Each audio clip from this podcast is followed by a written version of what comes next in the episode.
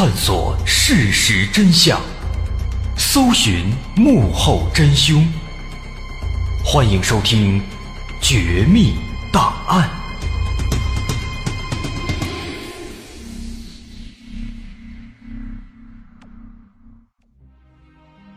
欢迎收听《绝密档案》，我是大碗。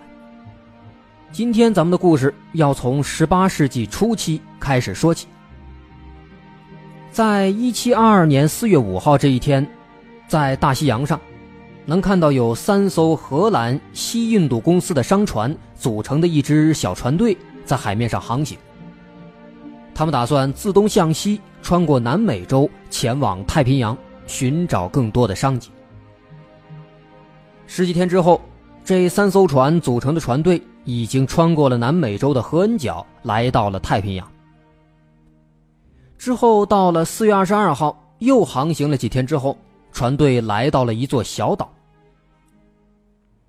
这座小岛的位置非常偏僻，距离最近的大陆南美洲直线距离也有三千公里，距离最近的有人居住的其他岛屿也有两千公里。所以说，当时这些船队的人登上这座岛的时候，他们是非常惊奇、非常诧异的。不是因为这座岛太偏僻，而是因为他们登上这座岛的时候，居然发现这座与世隔绝的岛上竟然有人居住。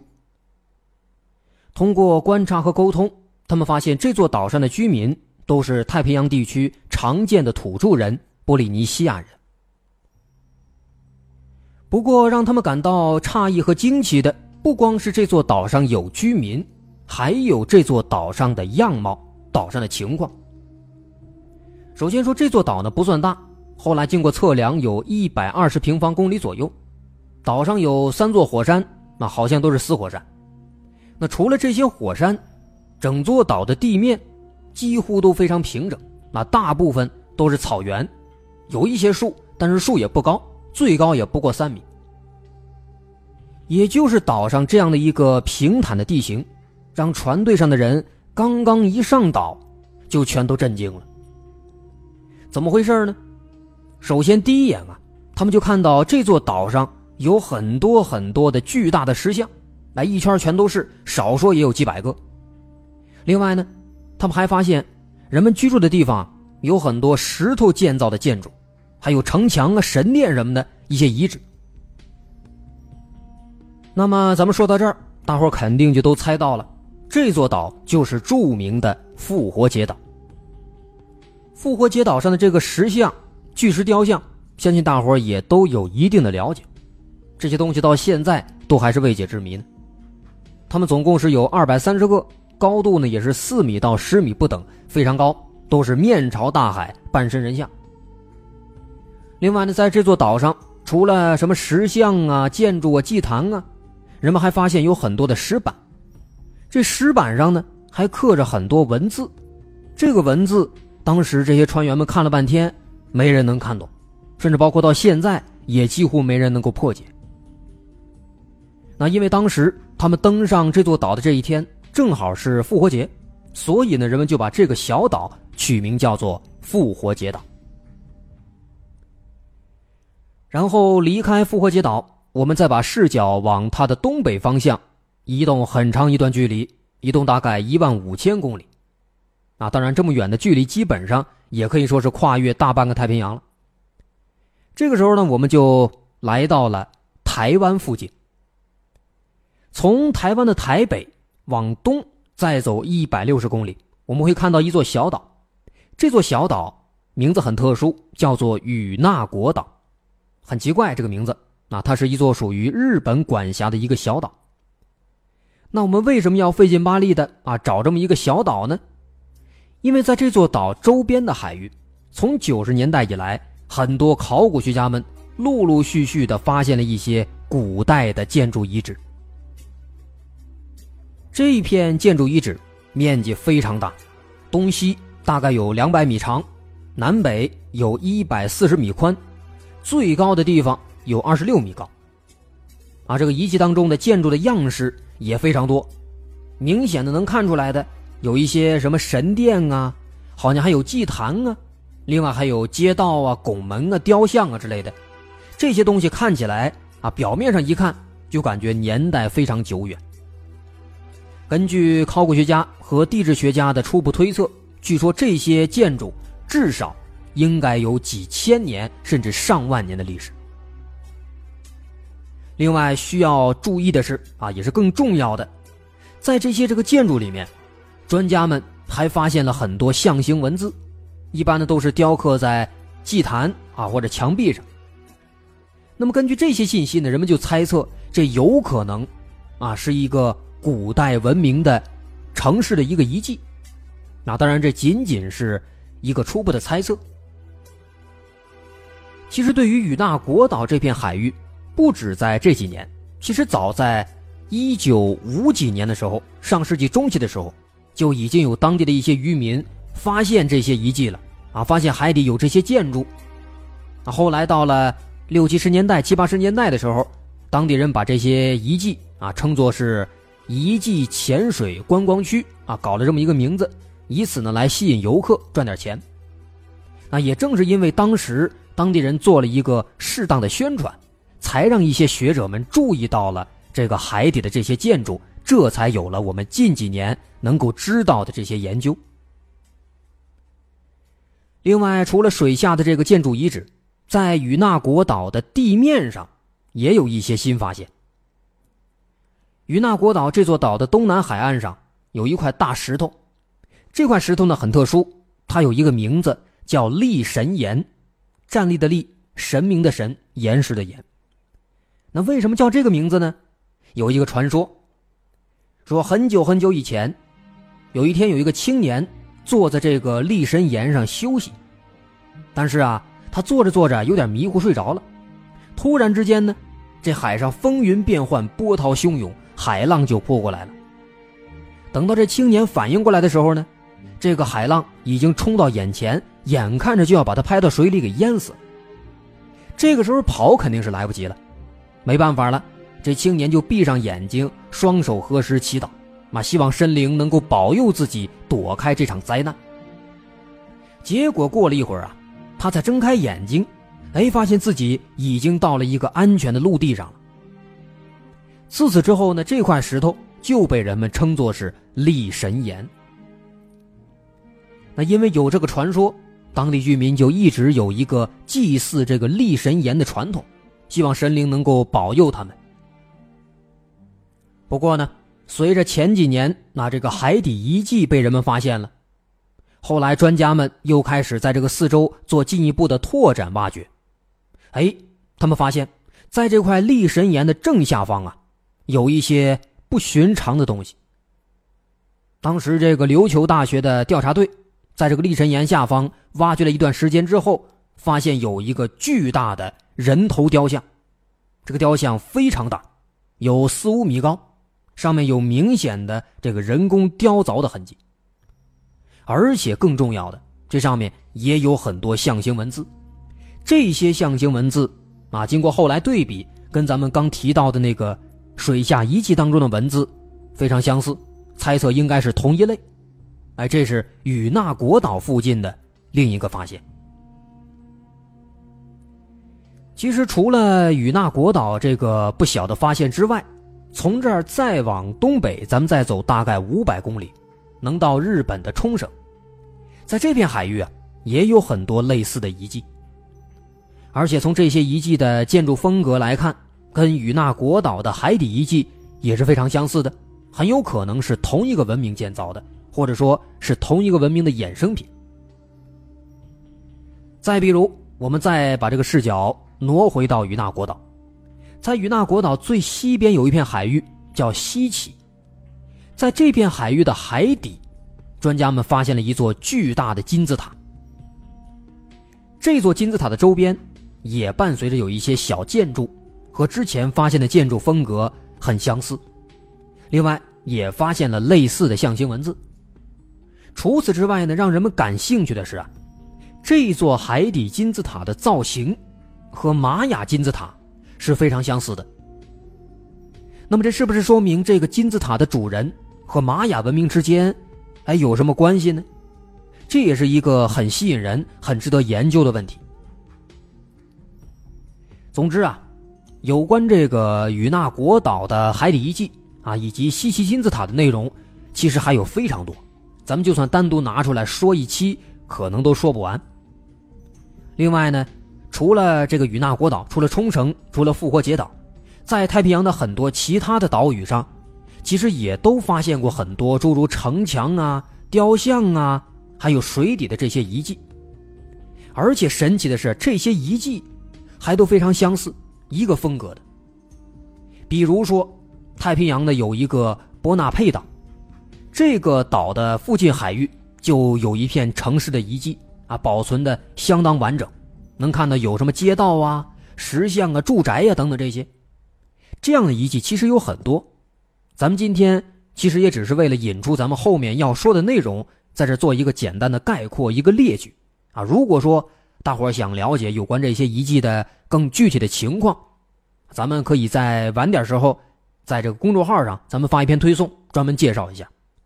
啊，在这报一遍咱们的公众号，在微信的公众号栏搜索“大碗说故事”就能找到。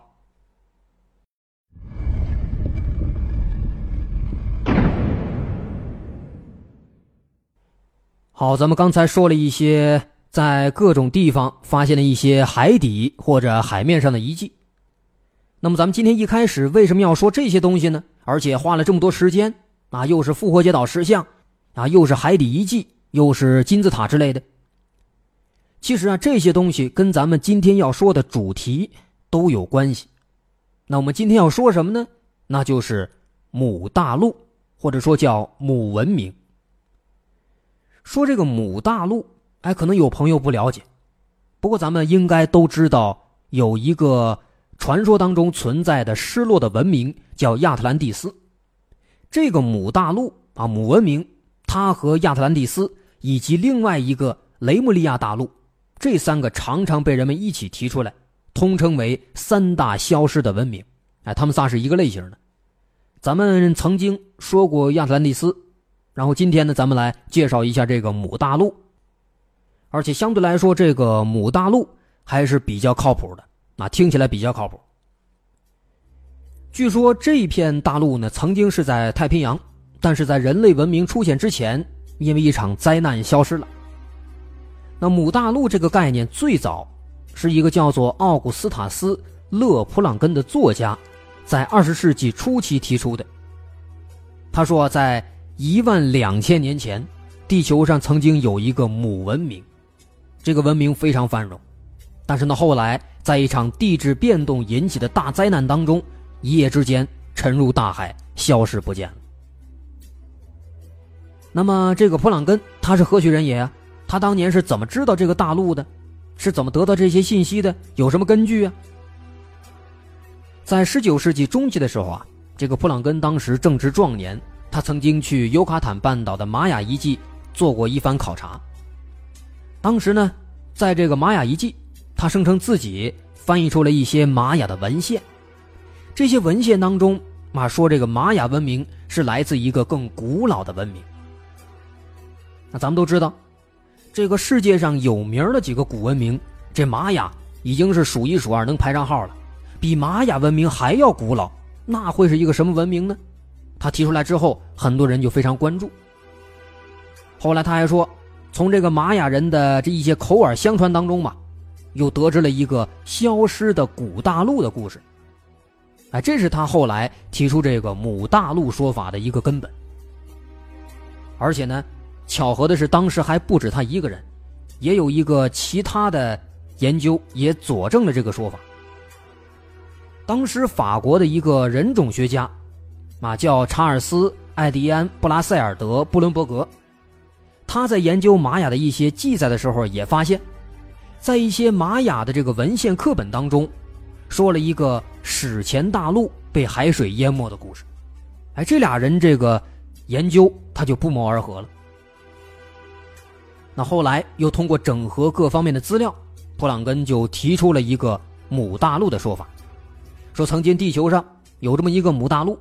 但是后来呢，他沉入了大西洋，啊，一开始他认为这个大陆是在大西洋的，哎，这就是最开始普朗根他提出的说法。那么他这个说法到底是靠不靠谱呢？哎，咱们接着往下看。在这个普朗根的说法提出之后，后来又过了几十年，出来了另一个人。这个人是一个英国学者，叫詹姆斯·乔治伍德。在十九世纪末、二十世纪初的时候，这个人他做了进一步的论证和改进，把这个母大陆的说法，哎，给写成了一本书，叫做《逝去的母大陆》，在一九三一年出版了。这本书出版之后啊。人们才真正了解到了这个也许存在过的远古时期的文明。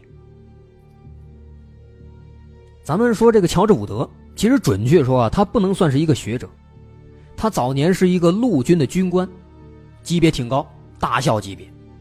只不过呢，是一个偶然的机会接触到了这个母文明，才在退役之后半路出家搞了这个研究。那么他是怎么知道这个母文明的？这个事儿啊。就要从十九世纪六十年代说起了。在十九世纪六十年代，这个时候正好是英国取消了东印度公司，开始直接统治印度的这么一段时期。在这段时期，在一八六八年的时候，印度的某些地区出现了一场规模空前的大饥荒，很多人都饿死了。所以当时英国政府就派了一支救援队来这儿支援。赈灾，维持治安。当时呢，这支救援队就是这个乔治伍德来带领的。乔治伍德当时来到印度之后啊，虽然说这地方不是他英国本土，但是呢，他也是尽心尽力啊，又是救济灾民，又是安抚群众，做得非常到位。那当时他的这一番工作，就得到了当地一位印度教高僧的认可，并且久而久之，俩人还成了朋友了。这个乔治伍德啊，他有个爱好，他喜欢研究一些古老的一些小玩意儿、古代的东西。所以当时乔治伍德他没事的时候，就经常去当地的这个印度教的一些古老的寺院里面去散散步，去看看那些遗迹。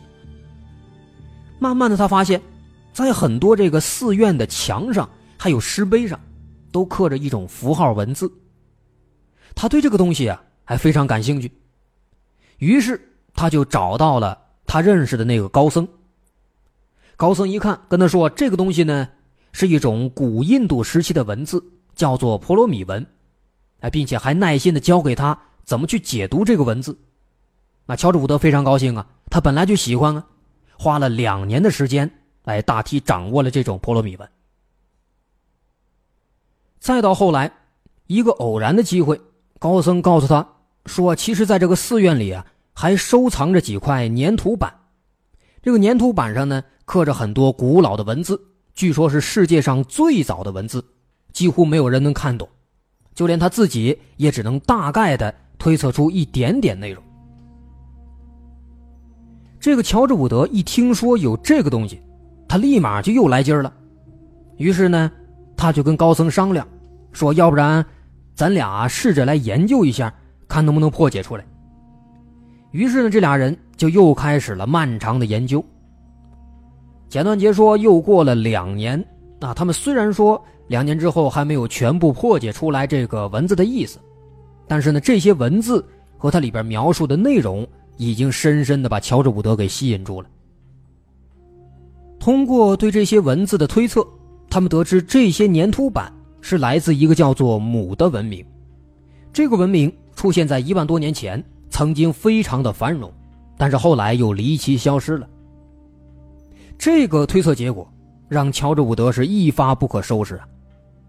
后来他退役之后，他花费了毕生的时间，去了很多地方来寻找这个母文明的线索。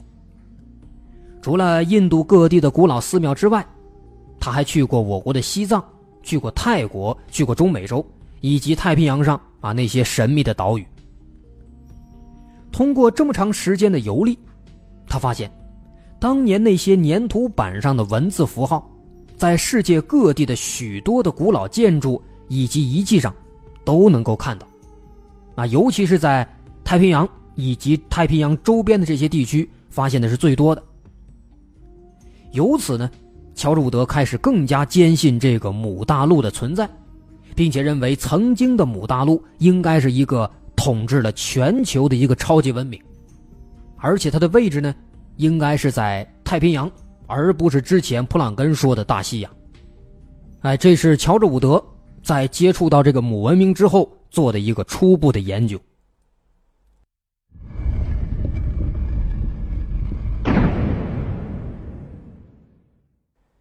再到后来，通过长时间的研究和对一部分文字的破解翻译，乔治伍德对母文明有了一个比较细致的了解了。首先是这个母大陆的具体位置和面积大小。根据他的研究，这个母大陆呢，应该是地处太平洋，占据了太平洋的大半部分。这片大陆是北起现在的夏威夷群岛，南到斐济、汤加、库克岛。东南到复活节岛，西到马里亚纳群岛，东西这个长度将近是一万公里，南北宽也有五千公里左右。它的面积呢也是非常巨大的，相当于南北美洲的总和。现在的这个波利尼西亚群岛，还有密克罗尼西亚群岛以及美拉尼西亚群岛上啊生活的这些原住居民，据说就是母文明的直系后裔。另外，关于这个母大陆的地形，经过这个乔鲁德的研究，他认为这个母大陆上应该是很少有高山，大多数呢都是平原和低缓的丘陵。这也是为什么后来一次大洪水、一次地震，就让它沉入海底的一个原因。同时，因为这个大陆的大部分地区啊是处在热带和亚热带，所以这片大陆可以想象气候条件是非常好的。那么，在这个地方能够出现早期的一个比较发达的文明，也就比较好理解了啊。这是有关母大陆的一个地理信息。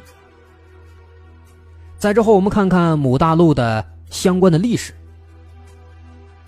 根据乔治伍德的一些研究，在距今五万年前，最初的人类在这片大陆上逐渐发展出了文明，并且建立了国家。国家的国王。称作拉姆，这个拉姆的拉指的是太阳，母指的是母亲，那言外之意就是说这是一个做母亲的太阳之国。这个领袖拉姆，他既是国家的统治者，又是宗教领袖啊，采用的是政教合一的管理模式。国家的首都呢是一座叫做拉西尼普拉的城市，也是整个国家的宗教和政治中心。他们所信仰的这个宗教呢，是一种崇拜宇宙的创造神七头蛇纳加耶拉的宗教。在这个母文明的全盛时期，据说整个母大陆有六千四百万的人口。在大陆上，居民也是多种多样的，有黄种人，有白种人，还有黑种人。另外，总共是有十个民族，各人种各民族之间也没有什么矛盾，是和谐相处。在鼎盛时期，母文明在世界各地也都有他们的移民，有一些小部落。比如说，根据这个乔主德的研究，他发现最先迁徙的部落，他是迁徙到了中美洲，是一个叫做卡拉族的这么一些人口，啊，这是当时他们的十个民族当中的一个。再比如呢，还有后来迁移到印度的纳加族，那久而久之。母文明在太平洋的周边的这些地方，就留下了很多他们的文明的后裔。这个文明就这样一直繁荣的发展，直到距今一万两千年前。当时那可能是因为地壳变动和其他一些不明因素的影响，母大陆突然就发生了一场大地震，那伴随而来的就是一场大洪水。同时呢，因为这个母大陆咱们前面介绍了，大部分。都是平原，还有低缓的丘陵，山非常少，这也就导致整个母大陆几天之内就泡到水里了，只剩下一些比较少数的高地呀、小山丘啊，还没有被海水淹没。那么这些高地，乔治伍德推测就很有可能是太平洋上那些神秘的小岛，就比如复活节岛。那与此同时，随着这场大灾难。也使得太平洋周边地区的一些移民地区也受到影响。他们只能是在灾难之后重新来建立自己的家园。当然，也有一部分他们迁徙到了更远的地方，建立了自己的新的小部落。那慢慢的就出现了古印度文明、玛雅文明等等。哎，这就是乔治伍德在他的书里记录的母大陆的繁荣和灭亡。那么，根据这段历史，我们能够发现，在这个乔治伍德的说法当中，有一个地方非常有意思。他说：“我们现在所知的古印度文明和古玛雅文明都是母文明的后裔。”这一点有意思。咱们听起来啊，光听可能感觉是胡扯白咧，有证据吗？光这么说谁不会呀？不就是想象吗？其实，在一开始啊，他刚提出这个说法的时候。大部分的人也都是这个态度。直到说后来有一部分学者啊爱钻牛角尖他们做了进一步的研究和对比，哎，发现似乎的确有很多地方能够印证他这个说法。都有哪些地方啊？咱们挨个来看看。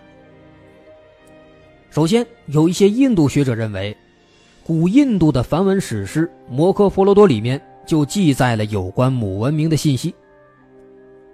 这部史诗里有这么一个情节，说巨卢族的军队乘着一种被称作维玛纳的这样的一个飞行器，使用一种被神禁用的武器，猛烈的攻击班杜族。巨卢族的大将库尔喀，尽管说他同情班杜族，但是仍然得被迫坐上这个维玛纳，向班杜族的城池投下了名字叫做阿格尼亚的超级武器。这个武器是个什么武器呢？从外表看，像一支巨大的铁剑。哎，原文是这么写的：库尔喀乘着快速的维玛纳，向敌人三个城市各发射了一枚火箭。顿时，天空明亮的像是有一万个太阳，黑云一样的东西在咆哮着，带着巨大的声响升到高空，使人感到连太阳都不存在了。水在沸腾。百兽丧命，敌人被消灭，阵亡者的尸体被可怕的高温烧得残缺不全，如同烧焦的树干，毛发和指甲都脱落了，陶瓷碎裂，盘旋的鸟在天空中被啄死。哎，这样的一个场面的描述，很容易让我们就联想到了核爆炸。之后呢，咱们还是在印度，再看看印度的旁遮普地区。这块地方呢，就是那个史诗当中提到的巨鹿之野，同时也就是我们之前说过的摩亨佐达罗城的遗址所在地。咱们之前啊，在说这个摩亨佐达罗城的时候，就提到过一个疑问，说在这片遗迹的很多建筑上和一些人的骸骨上，人们发掘出来之后啊，发现上面有强烈的辐射。这一点啊，让人们就浮想联翩了，认为这两者之间。那是不是有点关系？的确，这个发现呢，它是印证了《摩诃婆罗多》里面记述的这个战争，同时似乎也印证了母文明。但是啊，它也有一个疑点，有一个疑问，那就是它的发生的时间。啊，首先这个巨鹿之战，它的时间咱们不好确定，毕竟在史诗的说的不那么具体，咱们先不管。那想必它也不会太晚。但是呢，这个摩亨佐达罗城它的毁灭时间，咱们这个是有据可考的。咱们之前说的时候也提到过，说的是在公元前一千八百年左右毁灭的。这个时间点和推测的母大陆的消失的时间差了一万年还要多一点。那这么长的时间跨度，就容易让人们去怀疑了。那看完印度。咱们再来看看中美洲尤卡坦半岛，咱们都知道这里有很多玛雅文明遗迹，包括金字塔。在尤卡坦半岛什马尔遗迹当中，有一座神庙的废墟，废墟的一面墙上就刻着一段文字。这段文字后来专家们翻译出来是这么说的：说我们的故乡是西边的国家。另外。墨西哥首都墨西哥市周边的一座金字塔上，也刻着很多类似的话，比如说有一句写的是：“为纪念西边的国家而建造此塔。”那么他们俩提到的这个所谓的西边的国家，是不是就是美洲以西当年的太平洋里的母大陆呢？咱们目前那还不知道，但是呢，也不能否认有这个可能性。现如今，那除了古印度和玛雅文明的一些遗址，我们还知道复活节岛，还知道与那国岛和日本的西岐金字塔。这些遗迹，不管他们是距离多么远，他们都存在着一个共性。咱们先不管他们的地理位置都在大西洋，咱们说他们的建筑风格，不管说是建筑风格还是上面铭刻的文字，都在说明他们之间。有一个共性，似乎是有某种联系。几年之前，曾经有一个西方学者提出了一个说法，说在历史上，他猜测太平洋里应该有一个特殊的文明圈子。为什么这么说呢？因为他也发现了，发现太平洋的很多地方，不管是他们的文化，还是语言，还是人们的生活习性、生活状态，都存在一种共性。这似乎就说明，在很久之前。他们之间的联系是非常紧密的。再比如，现代有很多地质学家认为，在大概一万两千年前，曾经发生过一次全球范围的大洪水。这次洪水改变了地球上的很多东西。那么，会不会母大陆也是因为这个洪水消失的呢？毕竟这个时间点非常契合。甚至说，包括我们的文明当中。啊，都有这个神话传说，说这个远古时期有一个大洪水，啊，咱们之前针对这个洪水是不是真的存在，也做过一期节目，大伙儿感兴趣可以再回听一下。其实呢，归根结底啊，咱们今天说了这么多，至于说这个母文明它到底存不存在啊，这个问题啊，我们可能相当长的一段时间之内都没有办法回答。虽然说现在有很多线索似乎都在暗示这个文明存在过，但毕竟咱还没有确凿证据啊。咱们说什么都得讲求一个证据嘛。不过即便如此，仍然有很多人还是相信，他们觉得这个母文明现在应该还是在这个太平洋的海底，在那儿安静的躺着呢，等着人们有机会去挖掘出它的真正的面目。好，咱们今天说这个母文明就先说到这儿。我是大碗，喜欢我们的节目，欢迎关注我们的微信公众号，在微信搜索“大碗说故事”就能找到了。好，咱们下期再见。